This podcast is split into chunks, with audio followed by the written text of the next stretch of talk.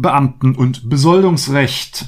Eine Materie, die ungefähr so gut zu verdauen ist wie das Berliner Telefonbuch. Und dennoch etwas, womit wir uns in diesem Podcast mal beschäftigen werden. Denn ganz frei von aktuellen Diskussionen. Ein Blick ins Gesetz erleichtert die Rechtsfindung und auch im Beamtengesetz wird man mitunter fündig, warum die ein oder andere Hoffnung auf schnelle Konsequenzen an der Mauer von Paragraphen zerschellen kann. Werte Kolleginnen und Kollegen, was ist denn das für ein Käse? Haben Sie eigentlich mal bedacht? Selbst in Sachsen. Schon alleine diese bodenlose Frechheit. Das ist doch aber nicht der Maßstab. Ja, da bin ich ja gespannt. Hallo und herzlich willkommen zur Folge 51 vom Podcast Zwischenrufe mit Valentin Lippmann und mir, Johanna. Hallo. Bevor wir heute zum großen Thema Bundestagswahlprogramm kommen, habe ich noch zwei klitzekleine Fragen bzw. Themen. Na, so klein sind sie nun auch nicht. das stimmt. Es gab ja einige Verwirrungen zum Munitionsskandal und zu der Versetzung des LKA-Präsidenten. Wie ist das Beamtenrecht denn da geregelt und warum gab es diese Verwirrung? Ja, also die Verwirrung gab es im Wesentlichen dadurch, dass äh, mehrere Zeitungen unmittelbar, wir haben ja beim letzten Mal besprochen, was die Folgen waren, ne? Äh, dass der LKA-Chef gehen musste, dass dann einige Zeitungen der Meinung waren zu schreiben, der Mann wird befördert.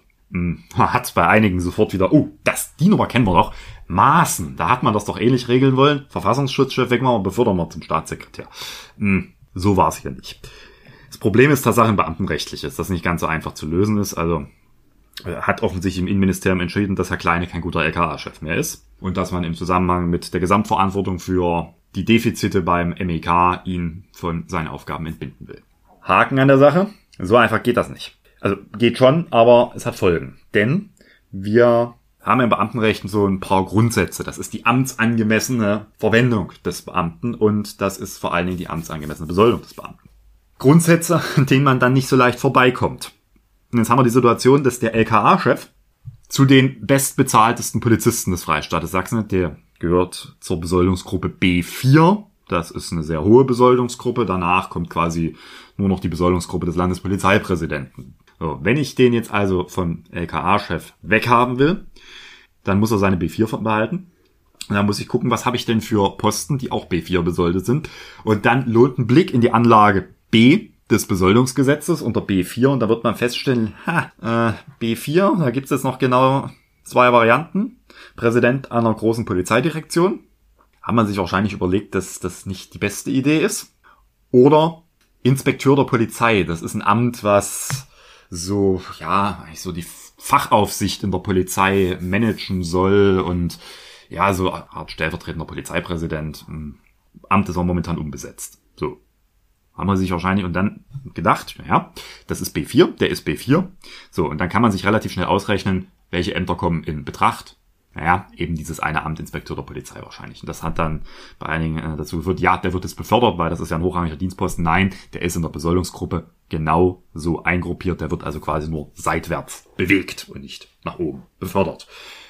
Was er dann auf diesem Posten macht, das ist nochmal eine ganz andere Entscheidung. Das muss das Innenministerium machen oder überhaupt, äh, wie der Posten dann ausgestaltet wird. Aber das sind so quasi die, die meines Erachtens den Trugschluss, den man da aufgesessen ist, dass es eine Beförderung gibt. So, es ist aber durchaus interessant hm, und damit muss man auch mal ein bisschen aufräumen.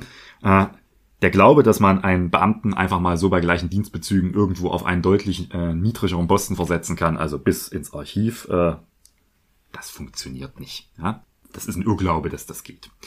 Degradieren kann man den Mann auch nicht so einfach, weil er hat sich disziplinarrechtlich nicht zu Schulden kommen lassen. Der hat, äh, da sind Defizite im LKA gewesen, der ist aber aus einer Grund von der Führungsverantwortung quasi dort demissioniert worden und äh, da kann ich ihn quasi nicht sagen, hier, äh, wir kürzen dir deine Bezüge, beziehungsweise wir stufen dich herab. Da müsstest du ein Disziplinarverfahren für anstrengen. Das wird man absehbar nicht gewinnen, weil er hat sich persönlich nicht zu Schulden kommen lassen, sondern es geht um die politische Gesamt- und die Führungsgesamtverantwortung. Und dann ist noch äh, aber Tatsache ein Problem, was uns aufgefallen ist. Es gibt Regelungen im Bundesbesoldungsgesetz, die durchaus dem Fall regeln, was machen mit einem Beamten, der auf einen anderen Dienstposten versetzt wird, der möglicherweise niedriger bewertet ist aber der das nicht selbst zu verantworten hat, also weil der Dienstherr das entschieden hat beispielsweise, da gibt's dann durchaus Sonderregelungen, dass in dem Fall es möglich ist, jemand auch mit einer höheren Besoldungsgruppe auf einen niedrigeren Dienstposten, geht nicht unermesslich, zu versetzen. Interessanterweise, diese Regelungen sind im sächsischen Besoldungsgesetz so nicht zu finden. So, ähm, das Im Bundesgesetz sind das jetzt auch eher neuere Regelungen, aber das zeigt, dass wir hier auch eine Lücke haben, die man perspektivisch mal fernab der ganzen Diskussion um den LKA-Chef und seine weitere Verwendung äh, mal klären muss. Also zusammenfassend, der Mann wird nicht befördert, er wird seitwärts bewegt und äh, wir haben mal die Aufgabe zu klären, ob wir beamtenrechtlich vielleicht an der einen oder anderen Stelle Nachbesserungsbedarf haben, weil man stelle sich mal vor, eines Tages träte eine Situation ein, in der ein Landespolizeipräsident in diese Lage kommt. Für den habe ich gar kein adäquates äh, Amt in der Besoldungsgruppe mehr, weil die können ja auch nicht so einfach aus dem Polizeidienst rausgehen. Das sind ja in der Regel Polizisten. Und ich kann nicht wie beim Verfassungsschutzchef, der Jurist war, sagen, oh, pff, Wissenschaftsministerium, machst einen Referatsleiter. Schönes Ding da drüben, machst jetzt statt Terrorismus halt Tourismus. Ist schwierig, weil da fehlen dann in der Regel die beamtenrechtlichen Voraussetzungen für. Das wollte ich mal so grober Aufriss, Beamtenrecht und äh, manchen Problemkreis bei politisch notwendigen Konsequenzen einfach mal dargestellt haben. Wie das Innenministerium das, das löst, das müssen die wissen, aber das ist quasi die, die Schieflage, die man eben hat.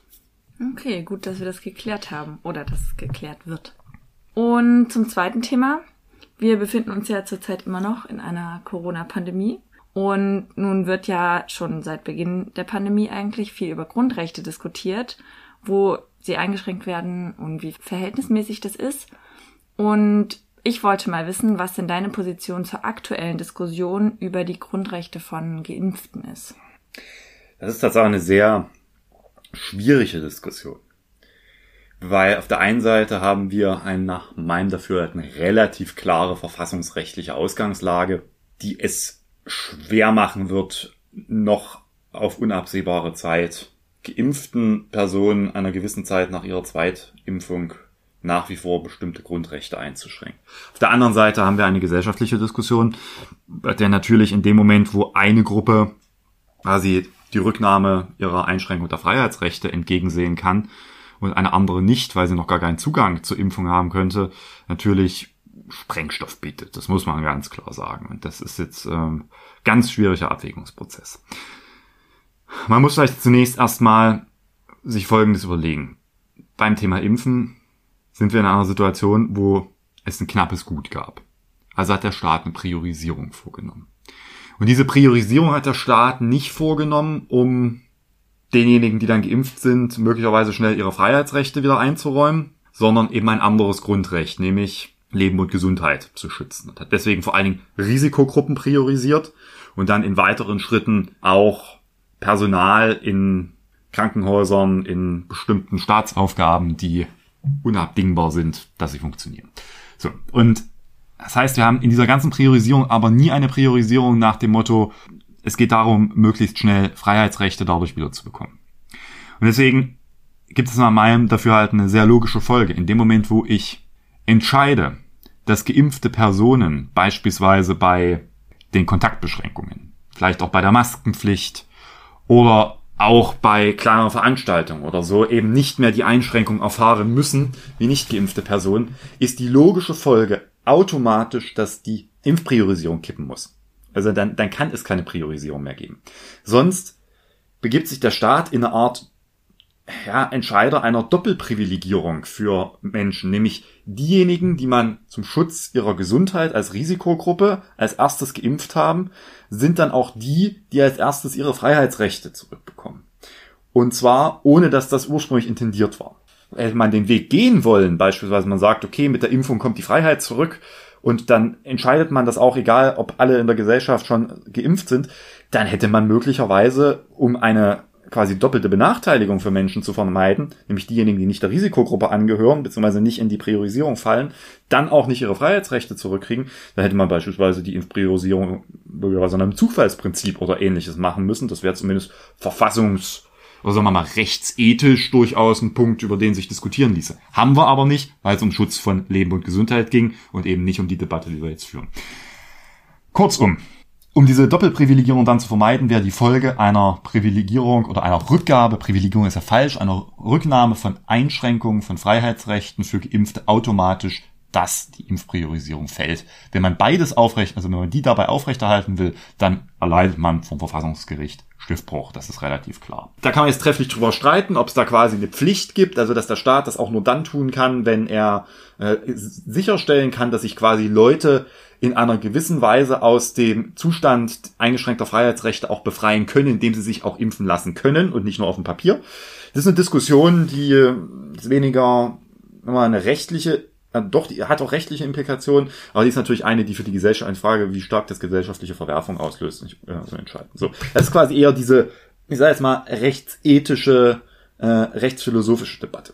Die verfassungsrechtliche wird relativ klar sein. Also ich gehe davon aus, dass wir in den nächsten Wochen Entscheidungen haben werden, wo es darum geht, also Gerichtsentscheidung, ob man geimpften Personen nach wie vor in dem gleichen Maße ihre Freiheitsrechte einschränken kann wie ungeimpften. Und das Argument einer Solidarität mit Nichtgeimpften wird vor Gericht mit hoher Wahrscheinlichkeit nicht durchtragen, weil der Staat nur Grundrechte einschränken kann, um andere Grundrechte stärker zur Geltung zu verhelfen, also in der Abwägungsentscheidung eben die Freiheit einzuschränken, um Leben und Gesundheit zu schützen aber eben nicht so eine Art solidarische Grundrechtseinschränkung, um gesellschaftliche Verwerfungen zu verhindern, äh, dekretieren kann durch Verordnung oder durch Gesetz. Und deswegen wird das nicht funktionieren. Sodass ich jetzt glaube, das wird innerhalb der nächsten Wochen eine ganz, ganz schwierige Diskussion, die man erstmal damit beginnen muss, dass man jetzt sagt, was die Gleichstellung von Geimpften und Getesteten angeht. Das ist, glaube ich, der erste Weg. Das ist unumgänglich. Also das ist nicht nachvollziehbar mehr, dass man das auf Dauer aufrechterhält. Okay. Dann würde ich jetzt mal zum Bundestagswahlprogramm kommen. Am 19. April haben die Bündnisgrünen ja das Wahlprogramm für die Bundestagswahl im Herbst vorgestellt. Mhm. Und ich würde gern speziell über ein paar Punkte oder Bereiche sprechen, ähm, mit denen du dich sowieso schon beschäftigst. Ja. Und der Programmentwurf hat ja 137 Seiten und ich glaube, bis zum Juni, bis zum Parteitag können noch Änderungsanträge eingereicht werden. Und ich würde direkt mal ins Kapitel 5 springen. Mhm. Und zwar unter Zusammenleben findet man den Abschnitt Wir machen den Staat effektiver und bürgernäher. Und dort wird unter anderem äh, Planungs- und Investitionsbeschleunigungen angesprochen, aber eben auch digitale Ämter und der Personalausweis fürs Smartphone. Ja. Und ich wollte gerne wissen, diese ID-Wallet, ähm, wie das datenschutztechnisch aussieht, weil ist es nicht so was ähnliches wie eine Bürger-ID? Gegen die auch letzten Herbst, glaube ich, argumentiert wurde und die, gegen die die Bündnisgrünen im Bundesrat ja auch stimmen wollten? Nee, das ist das was anderes, also sowohl vom, äh, vom Aufbau als auch quasi von der Intention. Das, worüber wir uns da gestritten haben, ähm, jetzt im letzten, ne, sogenannte Registermodernisierungsgesetz, da geht es darum, dass quasi der Bürger quasi eine lebenslange ID, fassen wir mal zusammen, für nahezu alle staatlichen Vorgänge geht. Das soll quasi die Steuer-ID, die man ja seit Geburt hat. Das ist diese relativ lange Ziffer, die ist auch noch, ich weiß gar nicht, wann die eingeführt wurden, so vor 10, 15 Jahren, vielleicht ein bisschen länger, vielleicht mittlerweile 20. Mm. Und da ging es darum, dass wir gesagt haben, das ist genau diese, so eine Art Personenkennziffer, wie das Bundesverfassungsgericht eben gesagt hat, das ist eigentlich unzulässig. Mm. Ist durch den Bundesrat gegangen, haben sich ein paar Länder enthalten, grün regierte, paar haben zugestimmt mal so wurde auch sehr unterschiedlich dann bewertet, was jetzt äh, schlimmer ist, die verfassungsrechtlichen Bedenken zu der äh, entsprechenden zum Registermodernisierungsgesetz oder die Hoffnung auf das Vorankommen der Digitalisierung auch in den Ländern. Hm, Sachsen hat sich enthalten. Das war auch richtig in Anbetracht, wie gesagt, auch der verfassungsrechtlichen Implikationen. Hier geht es jetzt um was anderes. Und zwar geht es da um äh, quasi, naja, eine Wallet halt, ne? Also dass äh, quasi dort in einem aber getrennt voneinander eben die verschiedenen Dokumententypen und Klassen, also in einem, ja, wie halt in einem klassischen Portemonnaie quasi gespeichert werden können, aber digital und das eben verschlüsselt und entsprechend äh, alle äh, Sicherheitsstandards erfüllend und dass man das alles quasi beieinander hat digital. Also dass man jetzt nicht verschiedene Apps braucht für verschiedene Dienstverkehre, sondern eher so eine Art, ja, Wallet, also so ein, quasi so eine einzelne App, wo alles dann abrufbar ist, wenn es benötigt wird. Und das funktioniert tatsächlich ganz anders, da äh, hat damit relativ wenig zu tun, ist eine sinnvolle Sache mit Blick auf die Digitalisierung, weil wir erleben das ja jetzt auch gerade, siehe auch Diskussion um die Frage digitaler Impfpass, ja, äh, wo es schon darum geht, dass mh, die Frage auch der Authentizität digitaler Dokumente etwas ist, der wir uns viel, viel stärker stellen müssen. Also klar, das Argument kommt, wie einfach man einen normalen Impfpass fälschen kann, klar, aber äh, im Digitalbereich letzten, ne, muss man halt gucken, dass das eben eine Authentizität darstellt und das gilt eben für alle Dokumente, die hier vorhanden sind. Okay.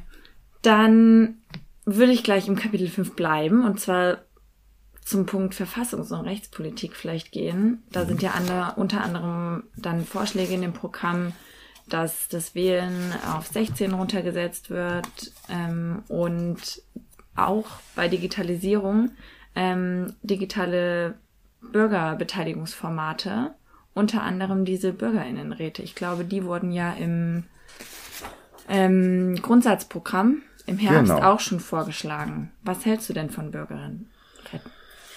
Es ist für mich äh, ein interessanter Baustein unter vielen. Man muss aufpassen, dass man sie nicht auflädt als das quasi, ja, als das Allheilmittel oder äh, die Vorzugsvariante für äh, Einbindung von Bürgerinnen und Bürgern. Erst recht stellt es kein Substitut dar für Entscheidungen von Bürgerinnen und Bürgern, weil sie entscheiden nicht, sie beraten hier nur. Deswegen mal vorweggenommen, also Bürgerinnenräte sind nett und äh, kommen gleich dazu in einigen Bereichen auch sinnvoll, aber sie sind kein adäquater Ersatz für direkt demokratische Entscheidungen der Bevölkerung und damit auch für mich kein tauglicher Ersatz für die ja um schon im Grundsatzprogramm äh, diskutierte Variante, wie stehen wir zu bundesweiter Volksgesetzgebung. Das ist kein Substitut dafür, auch wenn man das gerne erzählt hat, denn hier geht es nicht um Entscheidung, hier geht es um quasi Beteiligung im Sinne von beraten, einbringen, aber am Ende nicht entscheiden. Was, warum sind sie gut? Sie sind gut, weil sie ermöglichen, wenn der Auswahlprozess gut ist, die Perspektiven verschiedener Teile der Gesellschaft zu bestimmten Fragen einzubeziehen und damit auch bewusst aufzubrechen, dass wir in unserer Gesellschaft häufig nur auf die hören, die sich laut artikulieren, die sehr lautstark auch Partikularinteressen mitunter ähm, einbringen und die jetzt aber nicht zwingend sogar gesellschaftliche Mehrheiten abbilden, aber vor allen Dingen auch mal, Leute, die sich eben nicht in der gleichen Maße in den politischen Prozess einbringen können, selten gehört werden. Für die ist das durchaus, also sind Bürgerinnenräte wichtig, weil vielleicht Perspektiven aufkommen, mit denen man sich in dem Maße noch gar nicht beschäftigt hat. Einfach durch die Zufallsauswahl, die dahinter steht. Und das ist gut, weil es äh, bringt neue Perspektiven, es ermöglicht Politik auch stärker zu schauen, gibt es Problemlagen, die wir bisher gar nicht überschaut haben. Ne? Wir machen das jetzt beispielsweise im Zusammenhang auch jetzt in Sachsen mit dem Forum Corona beispielsweise. Das ist ja auch so eine Überlegung, in genau diese Richtung zu gehen. Und das, um auch da andere Perspektiven, die Breite der Gesellschaft abzubilden. Und da glaube ich schon, dass das äh, gute Impulse geben kann für Gesetzgebung, für Handlungsempfehlungen und damit eine enorme Bereicherung auch unserer, aber eben der parlamentarischen Demokratie äh, darstellen kann. Warum sehe ich trotzdem als, als Instrument über, also wenn man es übermäßig auflädt als problematisch an, weil sie nicht die Erwartungen erfüllen kann, die man in sie hat. Ja, also es ist der Glaube, dass da auch bei den Bürgerinnen und Bürgern, dass das ein Instrument ist, wo nach dem Motto, das haben wir jetzt im Bürgerrat beschlossen, das muss jetzt kommen, scheitert eben daran, dass die politischen Entscheidungsträgerinnen und Entscheidungsträger dann nicht die Bevölkerung, sondern das Parlament ist. Und das ist erstmal ein Widerspruch, den man, äh, der normal ist in der parlamentarischen Demokratie, aber der natürlich Gefahr läuft, je stärker möglicherweise Empfehlungen von Bürgerinnenräten und tatsächliches Regierungs- und Parlamentshandeln auseinandergehen, dass auch diese Instrumente sehr schnell abstufen. Und darüber hinaus ist es natürlich auch eine Frage, hm, wie stark, wie institutionalisiert man diese Bürgerinnenräte? Also ja, klar, sie, also wenn man sie sehr stark institutionalisiert und auch diejenigen, die da beteiligt sind, dann auch sehr stark einbindet, vielleicht über einen längeren Zeitraum, dann äh, hat das nicht mehr diese Ad-Hoc Charakter. Das kann gut sein, das kann aber eben auch dazu führen, dass sich da so eine Art Parallelstruktur aufbaut, die am Ende aber äh, eben Gefahr läuft, bei Beteiligungsprozessen auch ja vielleicht dann doch träger zu werden, als man denkt. Also es ist für mich, hat für und wider, aber als ergänzendes Instrument unserer parlamentarischen Demokratie finde ich das sehr gut. Okay, interessant. Dann steht ja im Kapitel 5 auch noch was zur Innenpolitik, und zwar die Stärkung der Sicherheit und Bürgerinnenrechte. Und da geht es unter anderem um Prävention, Aufklärung der Strafverfolgung, aber eben auch um die Kennzeichnungspflicht, mhm. die ja, soweit ich weiß, im sächsischen Polizeigesetz nicht vorhanden ist. Noch nicht. Wir arbeiten dran. Also in Sachsen steht es ja, wir haben uns ja vereinbart im Koalitionsvertrag, dass wir die äh, anonymisierte Wechselkennzeichnung für die geschlossenen Einheiten einführen. Also klassisch eben Bereitschaftspolizei, Einsatzhundertschaften und so weiter. Also dort, wo wir es auch am dringendsten nach meinem Dafürhalten brauchen. Dafür braucht es eine Änderung des Polizeigesetzes, ähnlich wie bei der Bodycam. Und dieses Polizeigesetz liegt noch in Leipzig im, beim Verfassungsgerichtshof und dann wird man schauen müssen, wann wir da die Kennzeichnungspflicht reinkriegen. Auf Bundesebene gibt es die auch nicht, also für die Einheiten der Bundespolizei. Und das ist eine, auch eine Forderung von uns äh, schon lange, auch auf Bundesebene, dass natürlich auch die Bundespolizei, die nicht selten auch zur Unterstützung der Landespolizeien, gerade bei Versammlungslagen, bei Fußball eingesetzt wird. Das beispielsweise vorletztes Wochenende bei der äh, verbotenen Querdenken-Demo äh, zur Durchsetzung hier auch sehr viel Bundespolizei gesehen. Und da ist es auch sinnvoll, dass auch die dann gekennzeichnet entsprechend sind. Und ich glaube mal, also das ist eigentlich kein, also ich, ich verstehe die Aufregung um diesen Punkt ehrlich nicht mehr. Also jetzt nicht, für Grüne regt sich da keiner auf, aber in einigen Teilen gerade der eher konservativen Landschaft wird immer noch so getan, als wäre das der große Generalverdacht gegen die Polizei und so weiter. Wir haben das nun in sehr vielen Ländern eingeführt. Ohne große Probleme für die Beamtinnen und Beamten. Teilweise auch mit ähm, durchaus einer wohlwollenden Begleitung von Beamtinnen und Beamten, die selber sagen, es verhindert eher diesen Generalverdacht, weil wenn ich mal in der Lage bin, jemanden, der sich falsch verhalten hat, den eine Straftat vorgeworfen wird im Amt, zu identifizieren, dann zieht das den Generalverdacht von die Gruppe Polizei auf der Einzelne. Und solange ich das nicht gewährleisten kann, äh, ist es immer die Polizei, die dann im Fokus steht. Von daher ist das, glaube ich, was. Also ich gehe davon aus, egal in welcher Regierungskonstellation, das wird ein Punkt sein, der kommen wird auch für die Bundespolizei. Okay. Und dann vielleicht zum, ja, ich weiß nicht, ob wichtigsten Punkt, aber die strukturelle Neuordnung und Aufstellung des Verfassungsschutzes. Ja, mein Liebling. plaudere ich mal ein bisschen aus dem Nähkästchen. Ähm,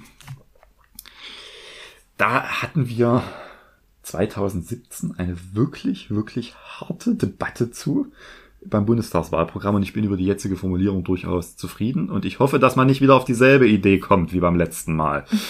Und zwar äh, ging es damals und auch heute darum, wie gehen wir mit unserem Verfassungsschutz um. Mm, wir sind uns alle einig, der Verfassungsschutz hat nicht nur viel Vertrauen verspielt, der Verfassungsschutz ist auch eine ziemlich dysfunktionale Behördenstruktur.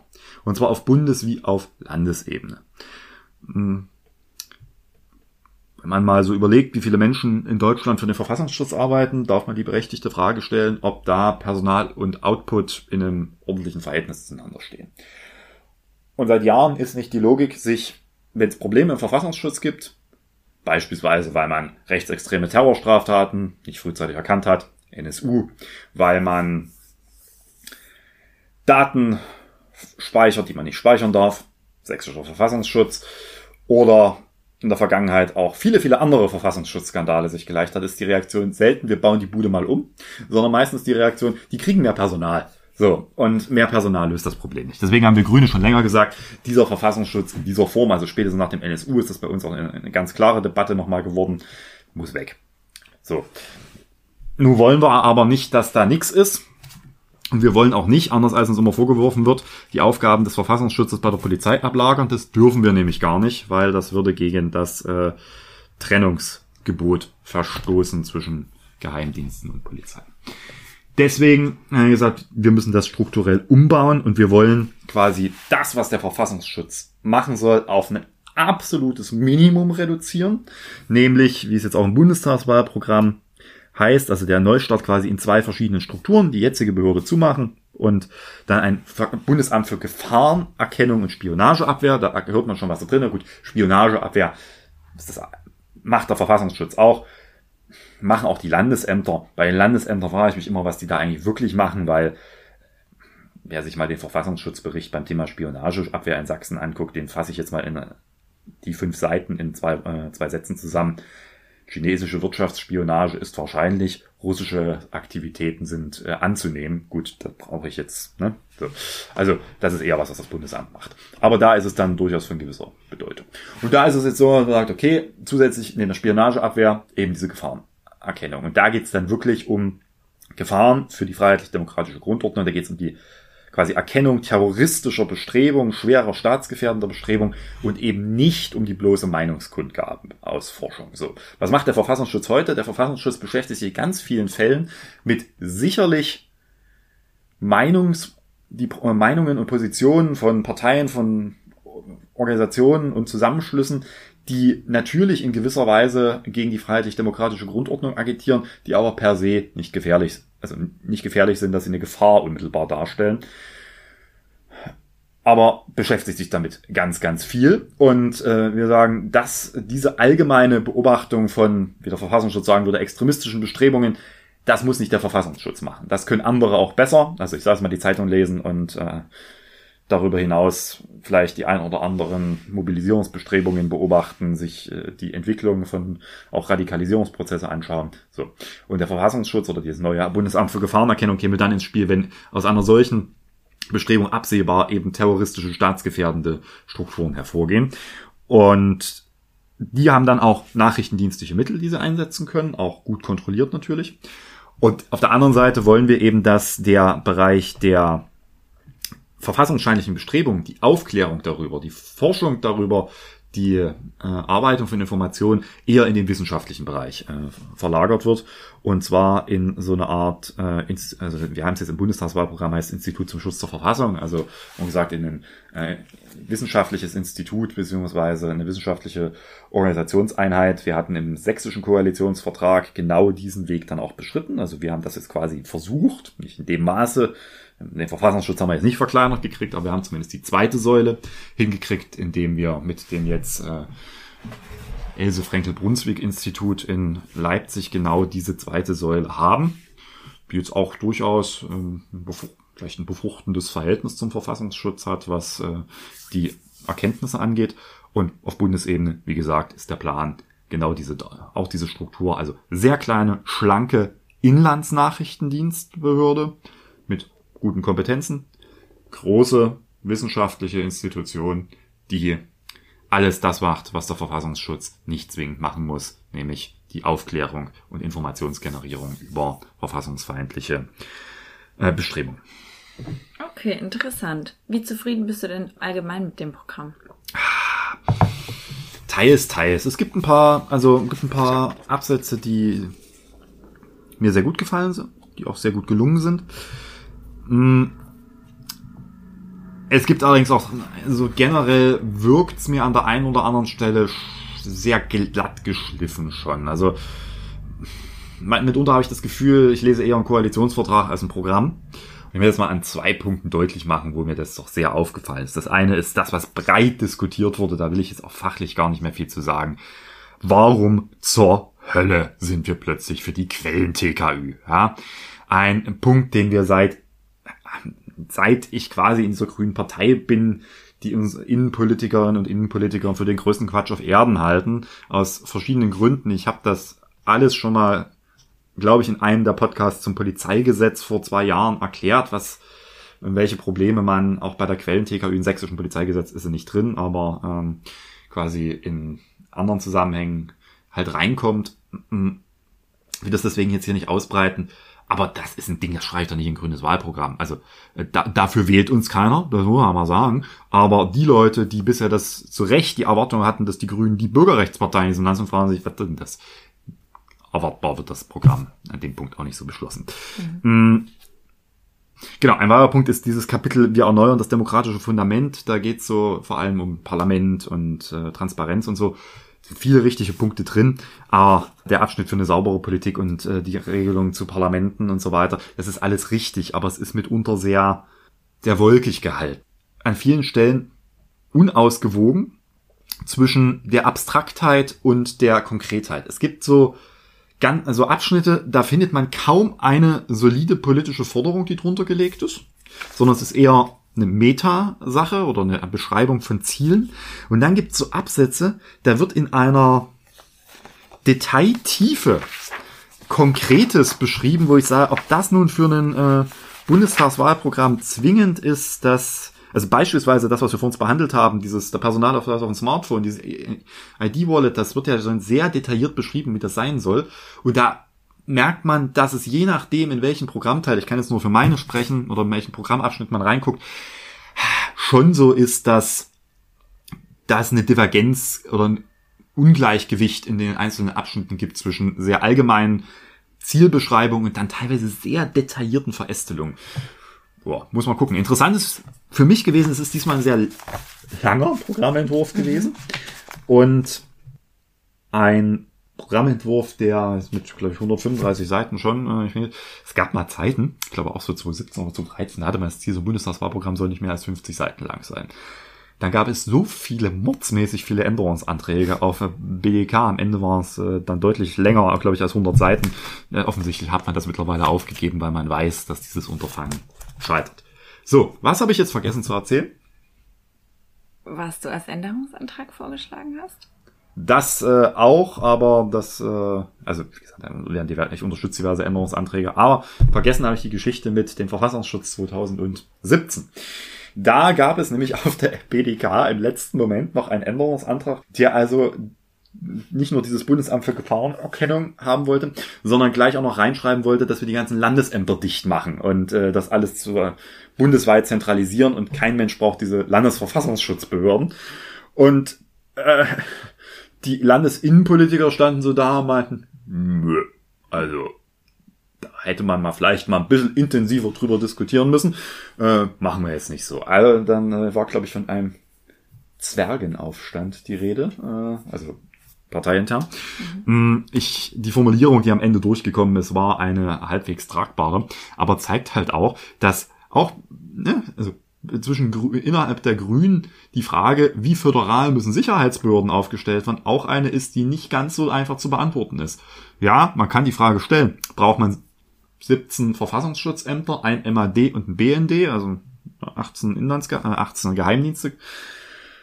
Boah, das kann man fragen, aber so quasi zu sagen, das macht uns eine Bundesbehörde, die macht ein paar Außenstellen und so weiter.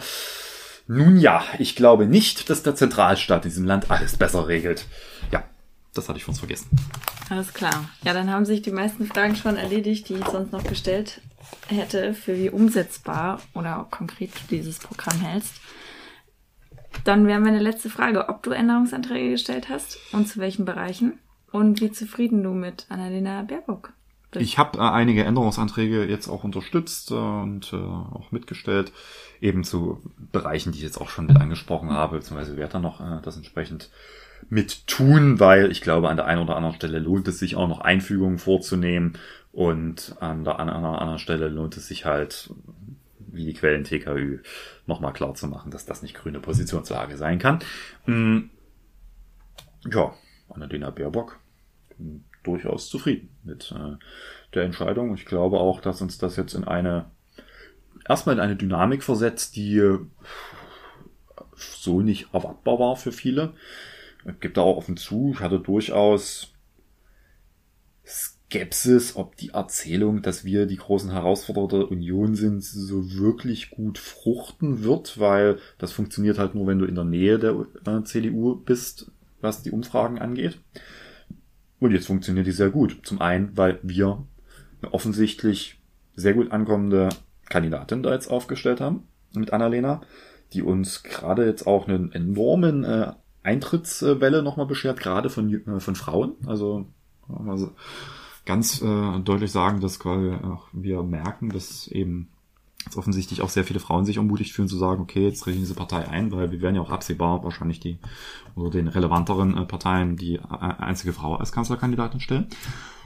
Und äh, zum anderen, weil die CDU sich in dieser, äh, also ja, ich weiß gar nicht mal, wie man das äh, beschreiben soll, die dieser Lust zur Selbstzerlegung, also mittlerweile so weit ins Knie geschossen hat, dass ich nicht glaube, dass die da ohne weiteres mit rauskommen. Also, wie wollen die denn nach der Nummer Laschet noch als brauchbaren Kanzlerkandidaten verkaufen, nachdem allen klar ist, den, der ist zwar knapp von der Partei auserkoren worden, aber selbst in der eigenen Partei, also in der CDU, nicht in der CSU, sitzen haufenweise Leute, die der Meinung sind, naja, also eigentlich hätte man lieber den Söder gewollt. Also ich bin gespannt, wie das im Wahlkampf wird.